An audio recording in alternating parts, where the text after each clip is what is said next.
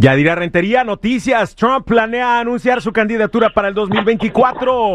Híjole, bueno, esas son las noticias con las que nos encontramos. Obviamente falta ver qué va a pasar en el juicio que se está llevando a cabo con él y si le van a permitir que pueda participar en las siguientes elecciones. Pero sí, de antemano ya se había sabido y en cualquier momento él podría anunciarla. ¿Qué te parece? Oye, eh, ya son 39 sorteos del Powerball cambiando de tema sin que nadie le atine hasta el momento ya van en 1.5 billones, ¿no? Sí, 1.5 millones sí sería como un billón y medio. Imagínate qué harías con todo ese dinero.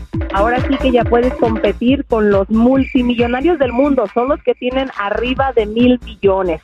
Y bueno, pues esta es la oportunidad, pero recuerden, no jueguen todo lo que tengan, porque vean, 39 sorteos y nadie ha ganado. Bueno, yo si me los ganara le pagaría la educación universitaria a todos los muchachitos de mi rancho, los Positos, municipio de Ameca, Jalisco. Ah, para empezar. Ay, qué buen corazón tienes. Ojalá te la gane. Oye, y este fin de semana cambia por fin el horario. Sí, fíjate, hay que atrasar ese reloj, una hora más de descanso, así que pues toda la gente que ya tiene su teléfono, su celular, se cambia en automático, pero recuerden que México decidió que ya no va a modificarlo Así que ténganlo también en cuenta. Oye, eh, sí, y sobre todo es muy conveniente porque ya hace un frío que cala. Bastante, no, ha estado haciendo bastante y va a empezar a llover en algunas partes del norte, así que hay que estar preparados. El clima dicen que va a ser más intenso esta vez. Bueno, ojalá que caigan bastantes lluvias, ¿no? Para ya mitigar esa sequía que nos ha eh, tenido con el alma en un hilo por los últimos tres años, por lo menos.